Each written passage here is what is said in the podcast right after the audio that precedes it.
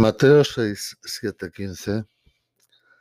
En aquel tiempo dijo Jesús a sus discípulos, Cuando recéis no uséis muchas palabras como los gentiles, que se imaginan que por hablar mucho les harán caso.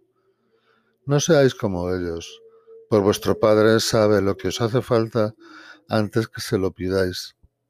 Vosotros rezad así, Padre nuestro del cielo santificado sea tu nombre, venga tu reino, hágase tu voluntad en la tierra como en el cielo.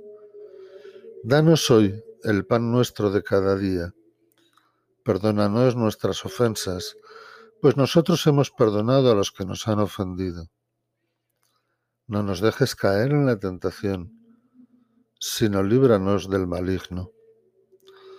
Porque si perdonáis a los demás sus culpas, también vuestro Padre del cielo os perdonará a vosotros.